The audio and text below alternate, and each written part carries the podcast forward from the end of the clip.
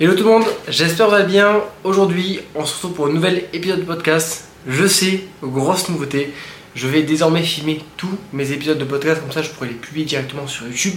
Et surtout, vous aurez ma grosse tête en prime sur la vidéo. Donc comme ça, j'ai mon petit ordinateur où j'ai toutes mes notes. Donc ce sera un contenu un petit peu différent pour tous ceux qui me découvrent via YouTube, parce qu'il n'y aura pas de cut, il n'y aura pas de montage particulier, ce sera vraiment juste un podcast. Donc comme ça, vous pouvez le mettre en fond et c'est super agréable à écouter.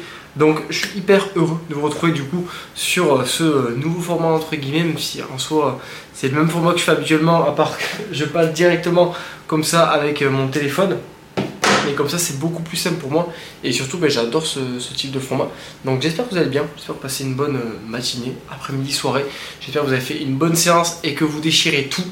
Dans cet épisode là, je voulais vraiment aborder les tendances qu'il y a eu dernièrement au niveau de la muscu, de la nutrition. Alors c'est un petit mix de ce qui a pris un petit peu de l'ampleur en 2023 et là peut-être en 2024. J'ai pris 12 choses qui selon moi sont assez tendances, donc peut-être qu'il y a des choses qui sont déjà passées, peut-être qu'il y a des choses qui sont d'actualité. En tout cas, il n'y a pas non plus beaucoup de tendances qui émergent euh, par rapport à la muscu même la nutrition, c'est pas non plus des domaines où ça évolue de ouf, mais on voit quand même pas mal de choses passer qui, varient et qui euh, impactent un petit peu euh, ce qu'on met en place. Et donc, je voulais vraiment vous donner mon avis dessus et vous montrer à quel point des fois on peut vite euh, se laisser aller dans une tendance alors que c'est pas du tout optimal d'un point de vue santé, d'un point de vue objectif et que c'est pas adapté pour soi. Donc, entrons dans le vif du sujet. La première chose que, que là pour le coup je pense que beaucoup de personnes connaissent, c'est le jeûne intermittent. Alors, pour ceux qui connaissent pas le jeûne intermittent, euh, le truc il est super simple, c'est que vous allez décider d'une fenêtre alimentaire dans la journée durant laquelle vous allez manger et il y a une partie de la journée où vous n'allez pas manger. Donc pour le coup, je vais vraiment vulgariser sur le jeûne intermittent et, euh, une certaine fenêtre alimentaire de, 8 heures entre guillemets. Donc pendant 8 heures, vous allez pouvoir manger. Donc par exemple de 16h à minuit, vous décidez de vous alimenter et de manger. Et après, de minuit à 16h, généralement, vous ne mangez pas juste de l'eau, euh, des tisanes, du café, mais vraiment pas de calories ingurgitées. C'est surtout euh, le plus important, pas de calories ingurgitées, parce que sinon, du coup, ça euh, casserait totalement le jeûne. Donc, au niveau du jeûne intermittent, c'est une méthode qui, pour le coup, est souvent employée pour perdre du poids. Et là, je mets un gros red flag, parce que le jeûne intermittent, c'est pas quelque chose qui vous fera perdre directement du poids.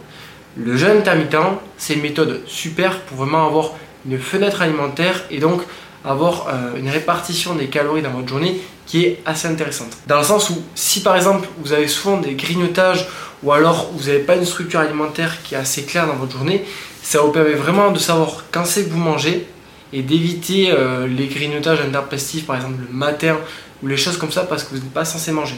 Et surtout, ça permet aussi de vraiment réguler au maximum ces calories.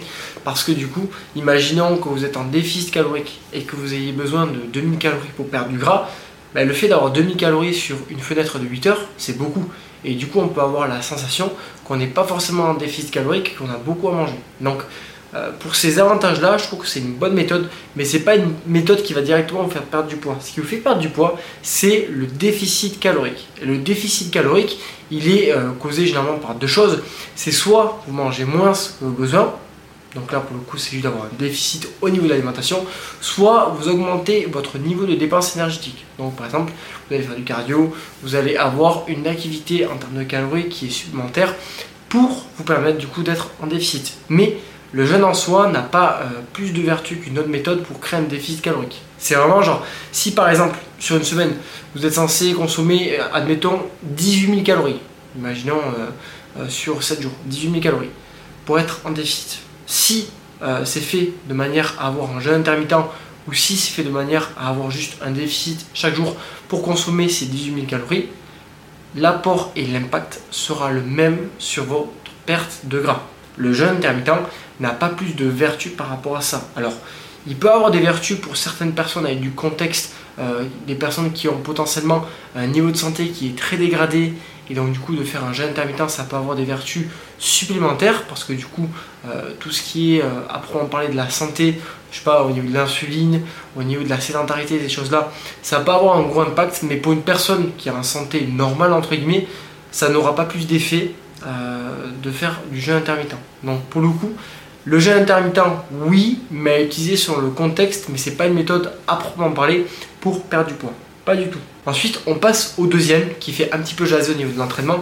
C'est l'entraînement à l'échec musculaire. Donc, pour ceux qui ne connaissent pas l'échec musculaire, l'échec musculaire, c'est atteindre un niveau d'intensité durant sa répétition où en fait on est vraiment incapable de faire la dernière répétition ou limite la dernière répétition elle échoue.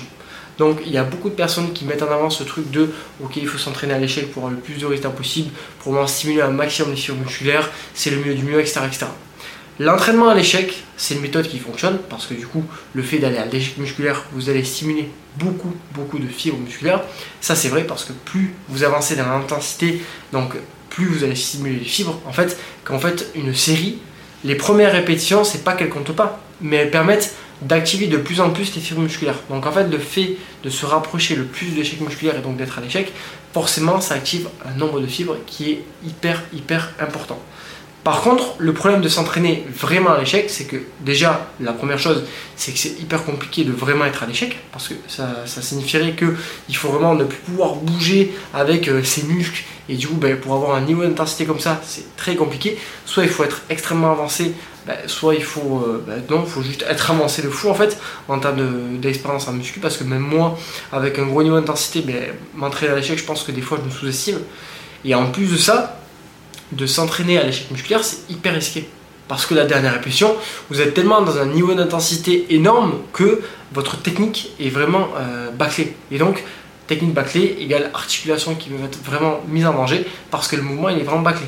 Il suffit juste que la terre elle aille vers l'avant euh, ou, vers l'arrière et que du coup vous tordez le bras, là c'est terminé.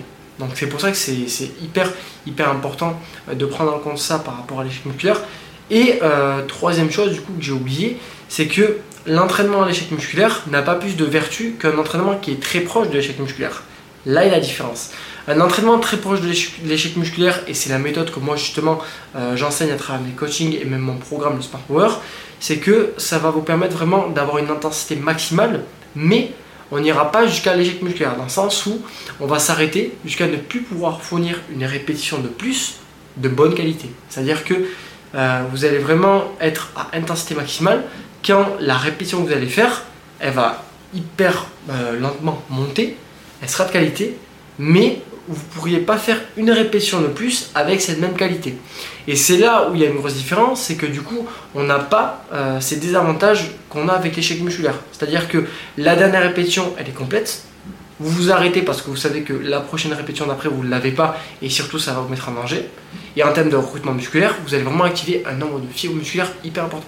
Donc au final, on anéantit tous euh, les dangers entre guillemets d'échec musculaire tout en bénéficiant des avantages. Donc c'est pour ça que c'est hyper important euh, pour moi de clarifier ça. Donc l'entraînement à l'échec musculaire pour moi c'est non. L'entraînement très proche de l'échec musculaire pour le coup c'est un grand oui. Vraiment euh, pour moi la meilleure méthode et la meilleure façon de progresser c'est d'avoir un volume qui est assez modéré voire faible et une intensité qui est extrême donc s'entraîner le plus proche de l'échec musculaire possible. On va passer du coup au troisième, euh, qui du coup découle un petit peu de ça. Euh, il y a une grosse tendance qui a émergé là un petit peu de, l'Angleterre, parce que moi ça fait deux ans que je me documente via des formations anglaises. C'est le principe de top set et back off set. Donc pour ceux qui ne connaissent pas, le top set c'est de faire une série qui est lourde, et puis le back off c'est de faire une série en suivant qui est plutôt légère. Donc juste ces deux séries qui ont une fourchette de répétition qui est assez euh, distincte. Donc généralement un top set on va être sur entre 4 et 6 répétitions ou 4 et 8 répétitions. Et un back-off, ça peut être de 10 à 15 répétitions. Donc ça vient de l'Angleterre parce que du coup, euh, cette méthode avec intensité, ce truc de top set, back-off set, c'est quelque chose qui a été pris là-bas. Et moi, du coup, j'utilise depuis 3 ans déjà cette méthode-là. Euh, en fait, par rapport à ça, c'est pas une méthode d'entraînement à proprement parler. C'est juste une façon d'optimiser le recrutement de vos fibres musculaires. Dans le sens où vos fibres musculaires, elles sont recrutées du moment où vous allez euh, très proche de l'échec musculaire entre 3 et 30 répétitions. Et le fait de faire un top set et un back off set, c'est juste qu'on va pouvoir stimuler les fibres de type 2, donc les fibres assez rapides en ayant une fourchette de rep assez courte, et en même temps les fibres de type 1, donc les fibres qui sont plus longues entre guillemets, avec une fourchette de répétition qui est un petit peu plus grande. Donc ce principe-là de top set back offset, il réinvente pas la roue, c'est juste que ça permet vraiment d'optimiser le recrutement de toutes les fibres. C'est-à-dire que vous allez avoir donc euh, une série qui est plus lourde et une série qui est plus légère. Donc il n'y a rien de miraculeux, c'est juste une façon de, bien euh, calibrer son, entraînement et ses exercices. Et moi, c'est une méthode que j'utilise beaucoup sur mes exercices polyarticulaires. Et polyarticulaires, c'est-à-dire genre soulever terre, de coucher, des choses comme ça. Parce que j'aime bien vraiment sectoriser les deux types d'efforts que je fais.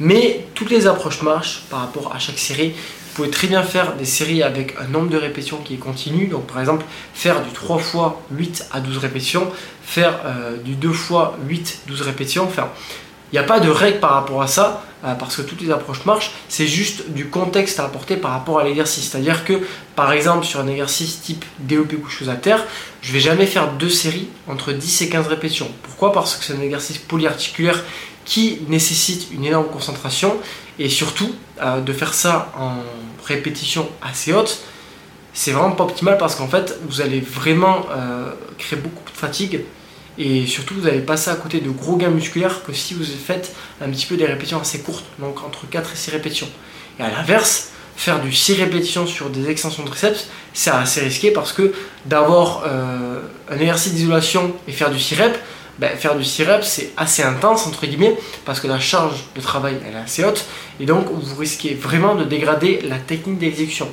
Donc c'est pour ça que c'est pas une méthode révolutionnaire, c'est une méthode que moi euh, je vous conseille d'utiliser sur l'exercice polyarticulaire, les gros exos, mais pas sur l'exercice d'isolation. Et surtout retenez bien à l'esprit que c'est vraiment euh, ajouter du contexte par rapport à ça, par rapport à vous, comment vous entraînez, euh, quel exercice vous faites euh, et, comment vous aimez vous entraîner? Parce que peut-être que genre vous détestez euh, faire euh, des séries, je sais pas, genre imaginons un top 7 back offset sur un soulevé terre, peut-être que vous détestez ou vous pourrez faire, préférez faire en fait deux top 7 entre 4 et 6 répétitions. Et c'est ok, ça fonctionne aussi, il n'y a pas de, recette miracle, mais c'est juste des schémas de progression différents. Donc Top 7 back offset, c'est un grand oui, c'est juste qu'il faut l'utiliser avec parcimonie et c'est pas une méthode à proprement parler. Comme pour le jeûne intermittent, c'est pas un truc qui vous permettra de progresser, c'est juste on a posé un cadre et une méthode entre guillemets pour ok comment on peut optimiser un petit peu le recrutement des différents types de fibres euh, durant l'effort musculaire. C'est tout, c'est la chose qui compte. Ensuite, quatrième chose, aliments fermentés et super aliments. Alors ça je pense que vous l'avez vu. Euh, il y a eu beaucoup de, super aliments qui sont sortis, les graines de cas, graines de lin, baie de goji, euh, toutes ces choses là. Et aliments fermentés, c'est tout ce qui est légumes en conserve Genre, euh, ça s'appelle le, kimchi. Généralement, après, vous avez du chou fermenté, etc. Euh, pour moi, par rapport à ça, je vais avoir un avis très tranché. Pour moi, c'est pas des aliments qui sont magiques. Les super aliments, c'est des aliments qui ont des vertus, on est bien d'accord. Par contre, ils n'ont pas plus non plus de vertus qu'une alimentation qui va être non transformée, bio, locale et saine au quotidien. Parce que si vous mangez des aliments qui sont euh, sains au quotidien, qui sont de bonne qualité, etc., vous allez aussi avoir des aliments qui regorgent de vitamines et minéraux. Et là, j'en ai en tête, c'est l'œuf. L'œuf, il y a beaucoup de personnes qui passent à côté parce que ils pensent que c'est juste euh, un aliment classique et, surtout ils achètent le premier prix. Alors que l'œuf, quand vous prenez bio, local, et que le code là, le code il est de 0 ou 1, euh, que vous voyez sur l'œuf pour choisir la qualité de l'œuf, c'est un aliment qui est vraiment bourré de vitamines et minéraux et on pourrait le considérer comme un super aliment. Donc pour le coup, c'est vraiment, euh, je trouve, quelque chose de très marketing, d'autant plus que les, super aliments, c'est vraiment des aliments qui sont hyper compliqués à digérer. C'est-à-dire que les graines de chia, il faut vraiment les tremper parce que sinon vous n'allez euh, pas les assimiler. Pareil pour les graines de lin. C'est vraiment des aliments qui demandent des modes de préparation pour euh, en retirer les, bénéfices et les vertus. Et ces bénéfices, vertus-là, ils sont pas non plus hyper grands, d'autant plus que c'est aussi du marketing dans le sens où il y a une industrie derrière. Et comme il y a une industrie, forcément que la qualité va aussi avoir un impact. Donc je préfère que vous installiez euh, dans votre alimentation des aliments qui sont plus simples à manger et surtout que vous pouvez mettre un budget sur la qualité de ces aliments-là à votre portée que plutôt d'essayer d'acheter des aliments qui sont assez chers et pas de bonne qualité mais qui sont euh, répertoriés comme super aliments parce que ça n'aura pas plus de vertu. Vraiment, c'est hyper important. Euh, après, par rapport aux aliments fermentés, là j'ai un avis qui est un petit peu plus disparate. Pour moi, les aliments fermentés, c'est juste euh, des choses qui sont plutôt bonnes dans le sens où c'est des légumes généralement qui sont fermentés au vinaigre et donc pour la digestion, c'est top. C'est vraiment top top. Après, vous pouvez très bien avoir euh, un résultat qui est quand même similaire si par exemple vous mangez assez de légumes au quotidien, si vous prenez du vinaigre de cidre le matin à jeun, enfin il y a d'autres solutions par rapport à ça. D'accord Donc faites en fonction de votre budget, mais d'abord concentrez-vous sur l'essentiel qui vous apporte 80% de vos résultats, qui est d'avoir une alimentation saine, euh, équilibrée, non transformé, euh, local et bio si possible au quotidien. Ça, ça vous donnera 80% de vos résultats. Les super aliments, aliments fermentés, ça pourra avoir un impact, mais il est assez minime. Et surtout, euh, sur une alimentation qui de base n'est pas optimisée, ben, ça n'aura pas d'impact. C'est comme par exemple si vous prenez des compléments alimentaires, alors que, je sais pas, genre, vous prenez du magnésium, alors que votre routine avant dormir, elle est catastrophique, ben, c'est pas quelque chose qui va vous permettre d'améliorer votre sommeil. C'est vraiment la routine d'abord, qui est la base, l'encre pour avoir un bon sommeil. Et après, le manuel va venir optimiser et avoir ce petit plus pour du coup avoir un bon sommeil. Donc ça pareil, hyper important euh, de, recadrer ça. Donc pour moi, c'est vraiment euh, de fou. Et je vous conseille vraiment de vous investir d'abord dans les choses qui fonctionnent et qui du coup euh, ben, vous provoquent 80% de vos résultats. Ok? On passe au régime sans gluten régime sans gluten qui a fait son apparition euh, là récemment en vrai. Régime sans gluten, c'est très simple, c'est que dans le blé, il y a une molécule qui appelle le gluten et en fait, eh, il est beaucoup décrié parce qu'en fait, c'est très mal digéré. Apparemment, ça aurait vraiment des, choses pas bien pour la santé, etc. etc. Euh, moi, je vais être très simple par rapport à ça. Le gluten, c'est une molécule qui du coup est contenue dans le blé. Oui, ça demande de la digestion et c'est pas forcément le mieux pour la digestion. Par contre, euh, on parle toujours à chaque fois de personnes qui euh, sont vraiment en mauvaise santé, etc. Un individu normal qui a une santé entre guillemets normale, le gluten, normalement, il est censé le digérer. Après, ce qui est toujours cool, c'est d'avoir un régime qui est plutôt pauvre en gluten parce que forcément, ça améliore votre digestion.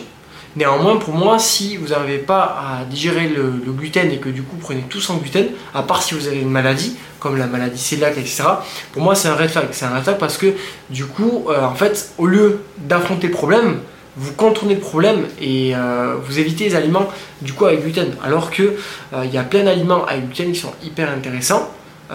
et en fait, le gluten n'est pas l'ennemi, c'est surtout le système digestif qui de base est quelque chose dont on prend soin et euh, c'est pas quelque chose qui va vraiment être une solution euh, à ces choses-là. Il y a beaucoup de gens qui parlent de ouais, c'était miraculeux, j'ai arrêté le gluten ou quoi.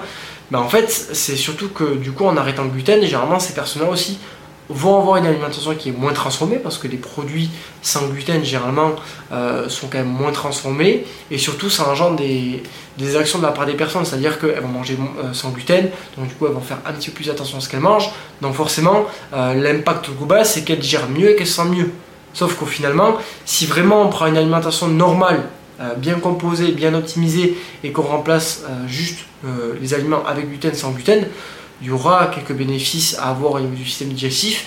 Mais si de base vous avez un bon système digestif, pour moi, c'est vraiment d'abord traiter le cœur du problème. Je vous ai dit, concentrez-vous sur ce qui marche vraiment. Le gluten, c'est quelque chose qui est un petit peu plus compliqué à digérer pour un être humain lambda. Donc ça ne vous empêche pas du coup de l'éviter un peu au quotidien et par exemple au lieu de manger des pâtes, ben, manger des pâtes sans gluten, mais ne l'éliminez pas. C'est comme les gens qui font euh, genre euh, omission des produits laitiers, alors que les produits laitiers c'est des putains de pépites en termes de protéines et de graisse, euh, parce que du coup ils ne le digèrent pas. Ben, non, ça marche pas comme ça. C'est vraiment si si du coup il y, a, un problème, c'est le problème de base, c'est le système digestif et c'est ça qu'on doit d'abord contrôler. C'est pas c'est pas trouver une solution, encore une fois, qui est vraiment euh, externe au problème. Là, on, s'éloigne du truc.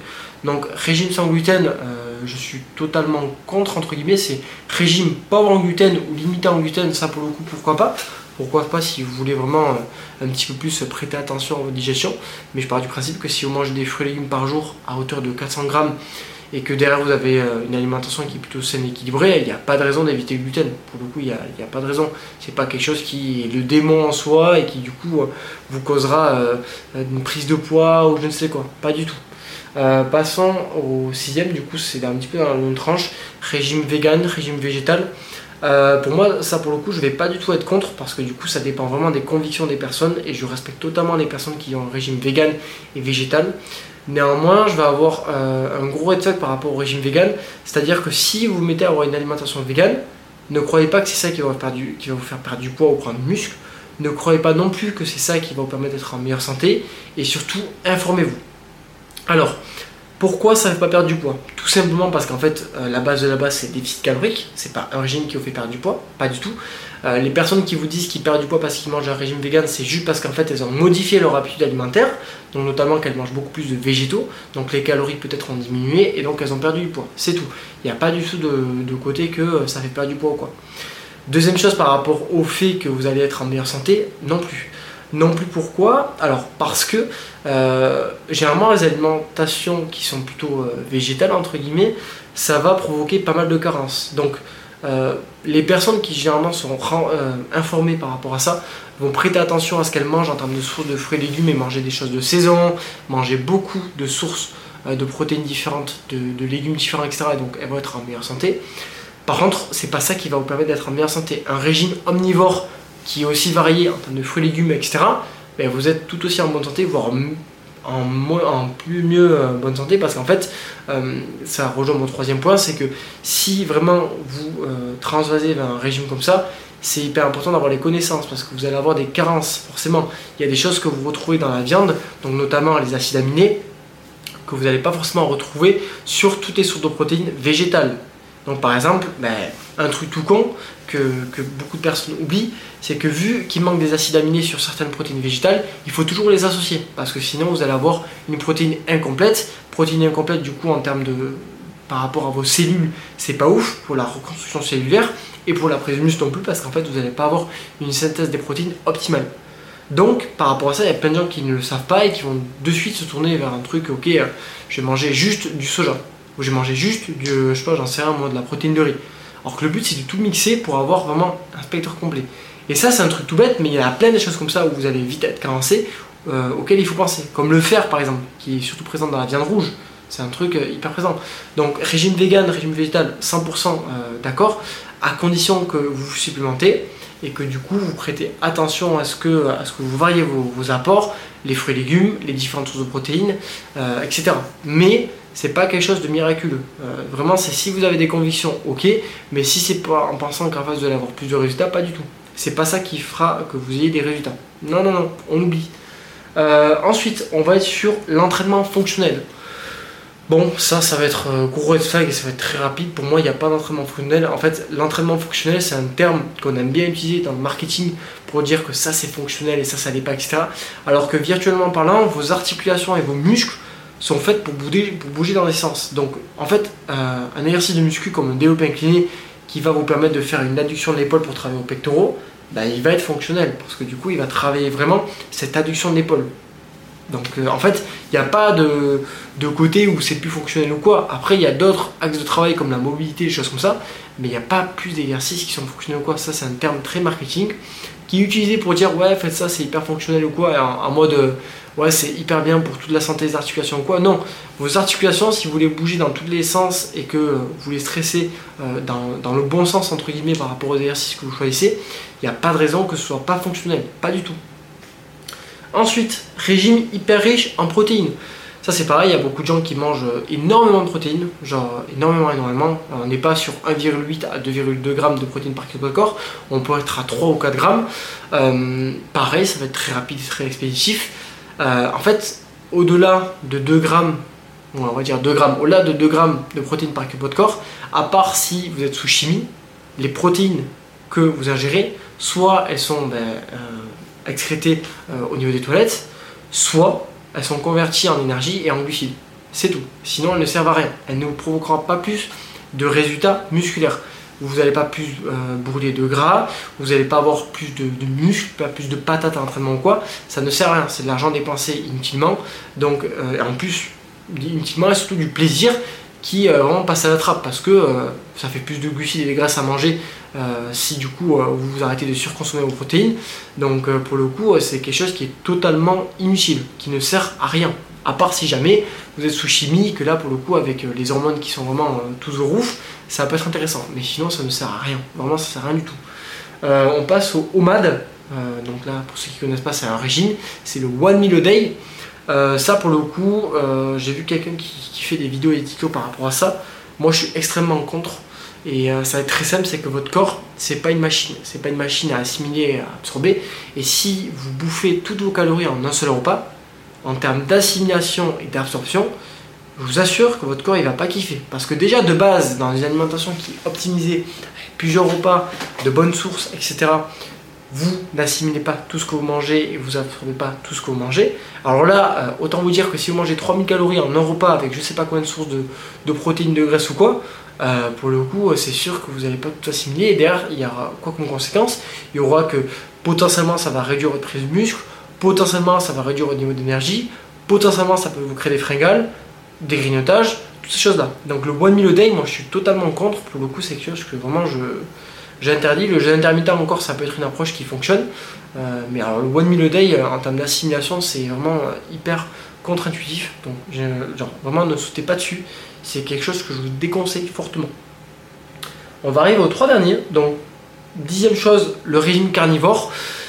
Là, pareil, euh, en fait, c'est le problème des régimes, hein. c'est le problème des régimes qui sont extrêmes dans leur approche et qui vraiment mettent en avant un type de truc. Alors que vraiment, le truc qui est important, c'est d'avoir une pluralité et une variété au niveau de l'alimentation pour euh, bénéficier de toutes les vertus de tous les aliments. Donc, pareil, régime carnivore, oui, la viande, ça, a des vertus, il y a pas mal de vitamines, minéraux, mais on ne peut pas baser sur alimentation que sur, euh, ça, l'alimentation carnivore. Non, ça ne fonctionne pas. Vous allez passer à côté de, par exemple, toutes les vitamines et minéraux des légumes qui sont hyper importantes et c'est grandement dommage. Je le disais, c'est vraiment le problème des régimes qui sont extrêmes dans leur approche, dans le sens où on va maximiser tous les bénéfices sur un type d'aliment, un type d'alimentation, une méthode, etc. Alors qu'il faut vraiment voir la chose comme beaucoup plus globale et c'est grave dommage en fait de se couper des bénéfices de toutes les petites choses dont on peut euh, du coup bénéficier. Notamment, je sais pas, genre les fruits et légumes comme j'ai dit, mais ça peut être, je sais pas, euh, j'en sais rien, toutes les protéines végétales qui ont beaucoup de vertus aussi. Et, euh, d'approcher vraiment le truc avec juste une méthode unique ou quoi, pour moi c'est un gros flag. Hein. Même au niveau de, de l'entraînement, quelqu'un qui n'est pas ouvert d'esprit, qui vous dit que c'est cette méthode qui fonctionne, c'est la meilleure, et il y a toutes les autres méthodes c'est de la merde, non. Non, non, il y a pas mal d'approches qui, qui fonctionnent. Il y a des principes de base à respecter, donc ça c'est des fondements, c'est des choses qui sont hyper importantes. Par contre, il n'y a pas juste un truc qui fonctionne. Parce que déjà on est beaucoup sur cette planète et on a beaucoup de différences. Donc il faut toujours adopter son approche. Donc ce qui fait que en fait euh, c'est toujours à, adopter par rapport à ça. Euh, onzième chose, on va parler des techniques d'intensification et notamment sur les petits muscles. Alors là pour le coup je m'adresse surtout euh, un, exemple en particulier, c'est les gens qui font beaucoup de dégressives sur les élévations latérales, qui bombardent de dégressives et qui apparemment seraient euh, miraculeux pour développer les épaules. Non, non, non, non. Les dégressives, même toutes les techniques d'intensification, c'est pas supérieur aux séries classiques. Non, les séries classiques sont tout autant efficaces que les séries avec techniques d'intensification. Les techniques d'intensification, elles ont un seul bénéfice, c'est de gagner du temps. Parce que même quand vous faites une dégressive, le but c'est d'augmenter l'intensité sur une série pour du coup ne pas avoir recours à faire je ne sais pas combien de séries. Donc c'est toujours la même chose. Et pour le coup, euh, à part ce gain de temps-là, il n'y a pas plus de bénéfices à en faire. Et moi, par rapport à ça, je vois beaucoup les gens utiliser les dégressives et même les techniques en général pour justement améliorer le recrutement, améliorer l'intensité, etc. Euh, alors que finalement, de base, ce qui. Non, tu arrêtes toi. De base, ce qui euh, doit être changé, c'est surtout la technique de base sur exercice, la progression, le nombre de, séries qu'on fait sur le muscle, combien de fois on entraîne le muscle, mais pas juste ajouter une dégressive ou deux. Pas du tout, parce que les dégressives, c'est souvent utilisé comme, comme un truc de bourrin, où on va dégrader la technique, mais par contre, ça brûle, du coup, apparemment, c'est efficace. Non, non, non c'est quelque chose qui est beaucoup trop utilisé, qui est beaucoup trop, beaucoup trop surcoté. Trouvez euh, votre exercice, mettez en place un schéma de progression conventionnel, observez comment vous y réagissez, et si jamais ça ne fonctionne pas, changez la base, donc peut-être augmenter votre nombre de séries, peut-être augmenter la fréquence sur ce muscle-là, peut-être revoir vraiment votre exécution, mais avant d'en venir à ajouter des techniques d'intensification, euh, il y a du temps. Moi aujourd'hui, j'en utilise pas j'en utilise pas parce que c'est pas efficace et surtout j'ai pas besoin d'en utiliser. Après, si par exemple j'aurais besoin d'en utiliser pour avoir un gain de temps, euh, c'est-à-dire que j'ai une séance express à faire, bah, du coup je vais peut-être utiliser euh, des mio-reps ou euh, des dégressifs pour du coup avoir quand même une intensité qui est hyper élevée et donc avoir un rendement qui est super top ou alors faire des drop sets pour gagner du temps sur, sur ma séance. Mais sinon, ben, j'utilise jamais parce que je sais très bien que une série qualitative avec mon temps de repos, une bonne progression, etc., c'est beaucoup plus efficace qu'une série dégressive. Donc pour le coup, c'est un grand nom et surtout sur les petits muscles parce que généralement, les gens ils dégradent de ouf leur technique alors que c'est comme les autres groupes musculaires. Chaque groupe musculaire est similaire. C'est vraiment, ils réagissent à la même chose, c'est-à-dire un schéma de progression, une bonne exécution, de l'intensité, de la patience, une bonne récupération, enfin bref, toutes des choses qui vous permettent de, prendre du muscle, mais c'est pour ça que pour moi c'est beaucoup trop surcoté. Et on va arriver au dernier truc qui est le fait de travailler à la sensation. Et là je vais être encore radical, mais euh, la sensation n'est pas synonyme de meilleure euh, progression ou de meilleur recrutement de vos fibres musculaires. Pour moi, travailler la sensation, c'est intéressant quand vous êtes débutant, qu'il n'y a aucun schéma moteur qui est inscrit dans votre cerveau par rapport à chaque exercice. Et du coup, c'est intéressant de sentir le muscle qui travaille parce qu'au moins on peut s'assurer euh, que ça bosse bien, que vous ayez une bonne exécution et que du coup, le fait que vous ayez zéro, schéma moteur, en fait, euh, pour le coup, ça va pas avoir un intérêt de s'assurer qu'on a une bonne qualité d'exécution et un bon recrutement. Par contre, quand vous devenez euh, avancé, intermédiaire, etc., prêtez attention à la sensation, c'est quelque chose qui est vraiment trop surcoté. Parce que quand vous allez faire des séries de 4 à 6 répétitions sur un développé incliné, vous n'allez pas sentir vos fibres haut de pec là brûler, etc. Non, vous allez juste sentir que ça détruit, comme un soulevé de terre, ou même entre 4 et 6 répétitions, assez lourd. Parce que c'est vraiment normal. La tension mécanique, elle est tellement énorme, la charge que vous soulevez est tellement énorme que vous n'allez pas vraiment sentir les muscles travailler. Vous allez juste sentir globalement qu'il y a de la tension, que c'est extrêmement dur et que, ça défonce. Mais à part ça, vous n'allez pas sentir la brûlure. À la limite, sur l'exercice d'isolation, c'est normal que vous le sentiez un petit peu plus parce que la, fonction biomécanique et euh, l'ergonomie de la machine fait que vous allez avoir une sensation qui est un petit peu plus importante. Mais ça ne veut pas dire que vous recrutez mieux votre muscle, c'est juste l'ergonomie de la machine. Et donc c'est hyper important de euh, s'en dissocier par rapport à ça. Donc la sensation, prêtez attention quand on est débutant, pourquoi pas, mais plus on avance, plus il faut vraiment s'en détacher et rester vraiment sur les schémas moteurs qui stimulent votre muscle. C'est-à-dire que si sur euh, votre mouvement de euh, grand dorsal, vous ne sentez pas le grand dorsal, mais que le mouvement est vraiment bien exécuté par rapport à la fonction du grand dorsal, il n'y a aucune raison que vous ne le recrutez pas. Le, corps, il utilise les choses les plus simples pour lui euh, pour faire le mouvement. Et les muscles, ils sont créés à la base pour faire des mouvements et pas pour faire des mouvements de tirage. Donc c'est pour ça que c'est important de dissocier ça et que du coup de travailler la sensation, c'est quelque chose qui peut vraiment vous faire perdre du temps. Donc voilà, je pense que j'ai à peu près fait le tour, j'ai à peu près tout dit. Euh, je ferai aussi du montage parce que pour le coup j'ai bégayé quelques fois parce que c'est la première fois que je fais ça. Je pense que plus tard j'aurai pas à faire ça. Ça fait 34 minutes qu'on tourne en plus. Mais euh, j'espère en tout cas que ça vous aura plu de voir ma, grosse ganache et surtout que j'aurais pu vous apporter un petit peu de mon avis sur euh, ces tendances qui ont émergé à cause d'énormément d'informations et énormément de créateurs de contenu qui souhaitent répandre un petit peu leur venin alors que pour moi un coach ou même un créateur de contenu doit juste être ouvert d'esprit et peut-être recevoir les critiques et, voir en fait ce qui, ce qui est possible, ce qui est vraiment euh, bah, en fait entendable ou non. Donc c'est ça que c'est hyper important de, dissocier ça. En tout cas, j'espère que vous avez...